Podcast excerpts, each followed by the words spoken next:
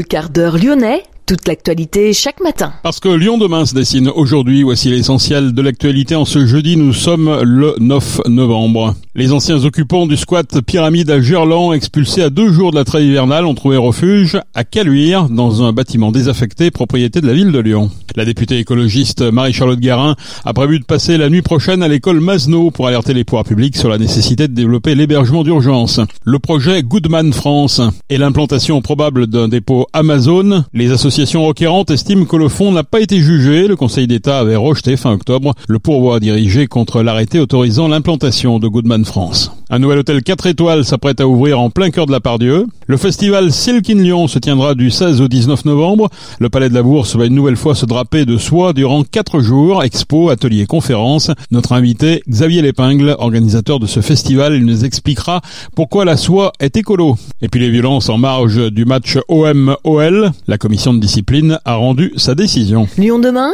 le quart d'heure lyonnais, toute l'actualité chaque matin, Gérald de Bouchon. Bonjour à toutes, bonjour à tous. Mais d'abord, les deux conseils municipaux d'Oulin et Pierre-Bénite ont voté la fusion des deux communes. Mais à Oulin, la séance a été houleuse.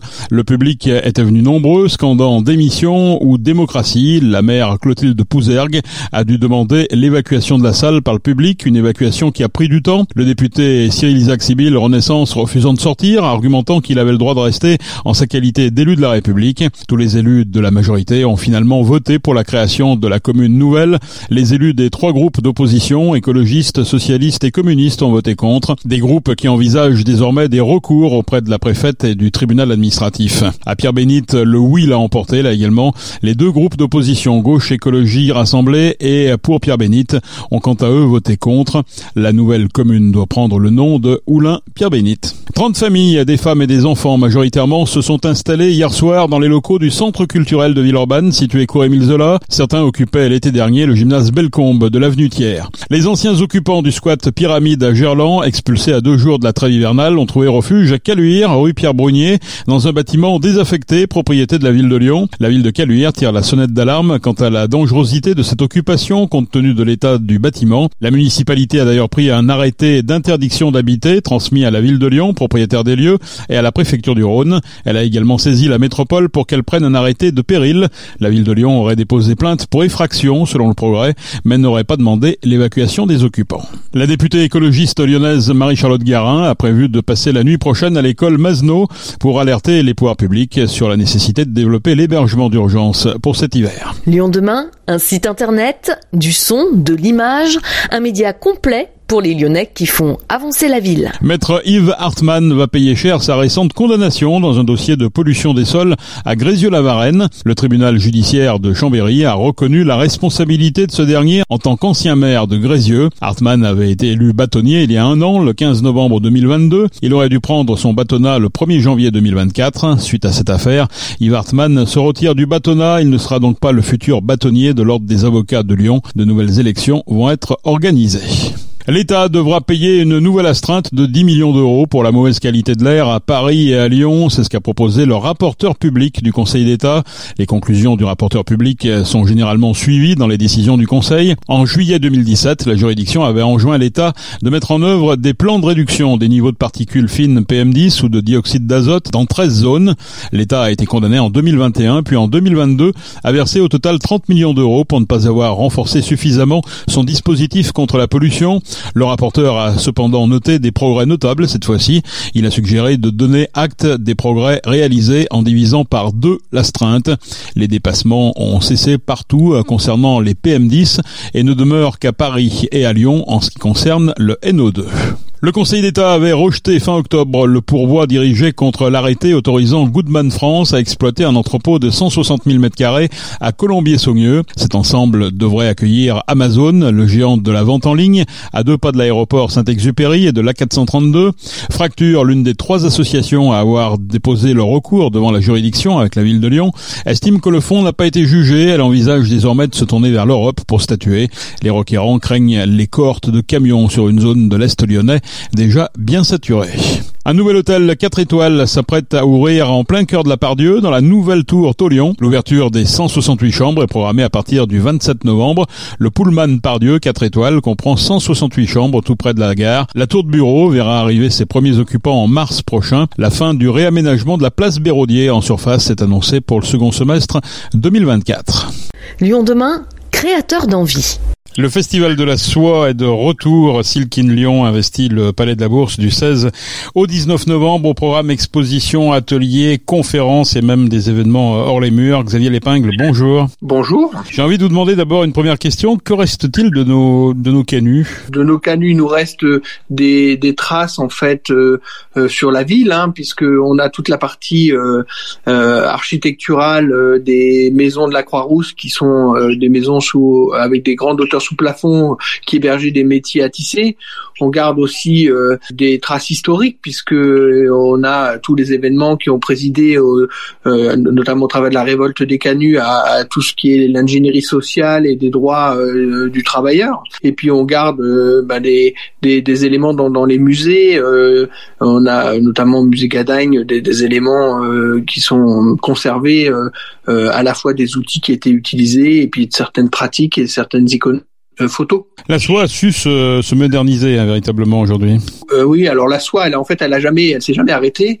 Elle a su euh, résister, on va dire, à, une période un peu difficile qui a touché tout le textile, hein, mais et notamment au travers des délocalisations. Elle a été aussi victime du fait que c'est une matière qui est prestigieuse et, et, donc coûteuse, mais l'activité ne s'est jamais arrêtée et des entreprises qui sont aujourd'hui présentes sur le territoire sont présentes depuis pour certaines plusieurs euh, euh, décennies et plusieurs générations, et elles ont des savoir-faire uniques euh, qui nous ont permis de résister, qui sont aujourd'hui autant d'atouts de rebond de, de, de, notre secteur, notamment par l'élaboration et la confection de, de produits très qualitatifs et très esthétiques. Hein. Beaucoup de couleurs, beaucoup de dessins, c'est ce qui marque la soie dans la région, et puis porté par des, des grandes marques euh, qui font des produits qui s'exportent euh, partout euh, dans différents pays. Quel est l'objectif en 2023 d'un festival Silk in Lyon? C'est une vitrine, c'est un coup d'œil dans le rétro? Ou ce sont ou c'est tracer des, perspectives d'avenir au contraire bah, C'est un peu à la, fois les trois parce que ce, qui nous tient à cœur, ce qui me tient à cœur en tant que président du festival de ces dernières années, c'est tout d'abord reconnecter l'ensemble des, Français et des gens habitant le territoire Auvergne-Rhône avec euh, l'histoire euh, qui a façonné quand même euh, l'activité économique pendant des siècles. Donc ça, c'est important de connaître ses racines pour savoir d'où l'on vient et, et, quel est notre notre potentiel.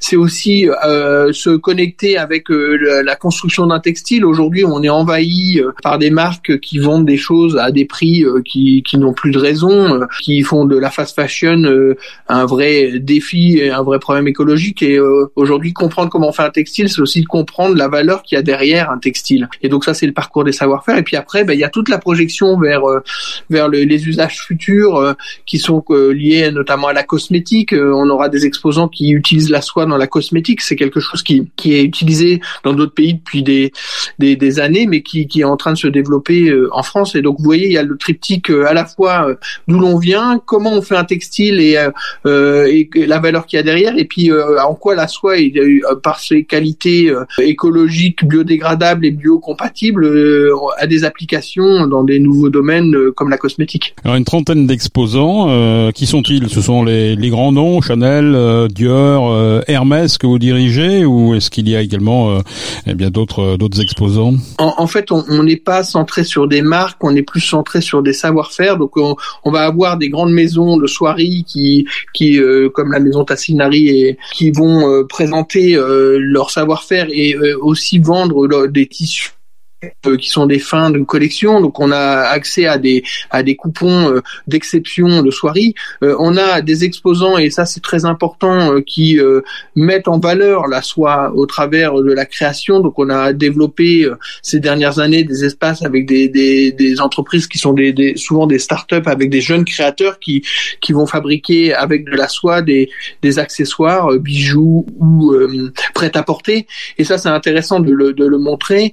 Et puis on on a cette année quelque chose d'assez exceptionnel, c'est que on, va avoir des expériences au travers d'ateliers. On a voulu promouvoir le, le, geste et donc permettre aux, visiteurs de, de pratiquer à la fois de la couture, de la peinture sur soie, de la confection de modèles pour se dire ben oui la soie je peux aussi l'utiliser. Le do it yourself comme on comme on dit aujourd'hui. puisqu'on parlait puisqu'on parlait des valeurs écologiques, est-ce que la seconde main fait également son entrée dans, dans ce secteur de la soie oui, alors la seconde main, en fait, c'est amusant parce que cette matière, par son côté euh, prestigieux et coûteux, euh, c'est une matière qui ne se jette pas. Elle s'est jamais jetée. Les personnes qui possèdent des, des, des, des, beaux accessoires ou des beaux vêtements en soie, souvent ils, ils sont très précautionneux. Et puis après, euh, c'est comme c'est une matière très résistante. Hein, il faut se rappeler que pendant la guerre, la soie elle servait à faire des parachutes. C'est une matière très solide et donc elle s'use pas si vite que ça. Et donc on peut voir des utilisations aujourd'hui de pièces vintage qui sont repris dans, soit dans des tote bags, soit dans là vous verrez il y a une créatrice qui fait des papillons à partir de cravates, euh, il y en a une autre qui fait des colliers avec des, anciens coupons de, tissu et ça c'est intéressant de voir réapparaître euh, aussi des, des soies euh, plus vintage dans, des utilisations très modernes. Est-ce qu'il y a aujourd'hui encore des, acteurs lyonnais? Je pense bah, notamment à Brochier évidemment qui s'est installé d'ailleurs assez récemment je crois du côté de, de l'hôtel Dieu. Est-ce qu'il existe encore des grandes marques comme ça euh, à Lyon? Oui, alors il y a, il y a bah, je veux parler de la maison Tassinari, il y a les soirées Cheval, il y a la maison Brochier, puis après il y a des acteurs qui qui, qui supportent l'industrie euh, du luxe. Hein. On a les tout ce qui est les moulinages du Riotor, euh, les entreprises de nid qui qui œuvrent pour la marque Chanel. Il y a la, le pôle que moi je dirige, HTH, qui est la holding textile de la maison Hermès des acteurs très actifs euh, dans la contribution euh, à l'animation euh, de cette matière dans l'espace créatif et dans la, la, production de à la fois d'accessoires et de, de, de prêt-à-porter. Vous avez souhaité pour cette édition 2023 mettre à l'honneur la ville de Lyon parce que la ville de Lyon justement a su garder cette cette tradition de la soie. La ville de Lyon elle a à la fois son histoire, son savoir-faire et sa son industrie active et ça c'est quand même quelque chose d'assez unique et puis, euh, il faut se dire que euh, Lyon, c'était euh, le, terminus de la route de la soie. Alors pendant des siècles, elle a, elle a fonctionné de, de, de, la Chine vers, vers, vers Lyon. Et aujourd'hui, par la créativité, la création et les savoir-faire, nos produits font plutôt le chemin inverse aujourd'hui. Et donc, il nous semblait logique de se dire, ben tiens, Lyon, centre euh, historique de la soie et centre actuel de la soie euh, comme point de quelque part de départ de cette route dans le, le chemin retour, ça nous paraissait logique qu'elle soit euh, à l'honneur. Quelles sont les perspectives pour conclure de, de la soie aujourd'hui? Quelles sont les, les routes vers l'innovation, on va dire? Alors, je parlais tout à l'heure de, de l'utilisation de la soie dans les cosmétiques. On voit aussi apparaître de plus en plus d'utilisation de la soie dans la, la partie médicale, notamment pour faire des stents euh, dans la chirurgie cardiaque, parce que comme comme je vous le disais, c'est une matière qui est euh, biocompatible. Elle est faite de protéines et elle est biodégradable. Donc elle a euh, cette, euh, ces propriétés qui sont très intéressantes dans des usages qui sont nouveaux. Et puis après, globalement, je pense que dans, dans l'espace textile, elle a un avenir parce que dans l'éco conscience qui grandit au niveau des consommateurs. Il faut se rappeler que la soie c'est produit par un ver qui mange des feuilles, donc il faut planter des arbres et il faut surtout pas utiliser de produits chimiques parce que sinon ben, on tue le ver. Donc euh, donc euh, c'est des atouts euh, à mon avis sur lesquels la soie va, pouvoir s'appuyer dans les années à venir pour continuer à se redéployer. Voilà des arguments écologiques effectivement. Euh, Lyon du 16 au 19 novembre au Palais de la Bourse et c'est un festival naturellement grand public. Hein, tout le monde peut bien sûr y aller. Ce n'est pas un festival élitiste. Merci Xavier Lépingle. Merci beaucoup. La commission de discipline a rendu sa décision dans le dossier OM-OL. Après avoir pris connaissance des éléments du dossier et procédé à l'audition des deux clubs, la commission constate que les incidents qui se sont produits sur la voie publique ne sont pas susceptibles d'engager la responsabilité du club organisateur. Par conséquent, elle ne donne pas de suite disciplinaire à ces incidents. L'Olympique lyonnais a la possibilité encore de faire appel. C'est la fin de ce quart d'heure lyonnais. Merci de l'avoir suivi. On se retrouve demain pour une prochaine édition. Excellente journée.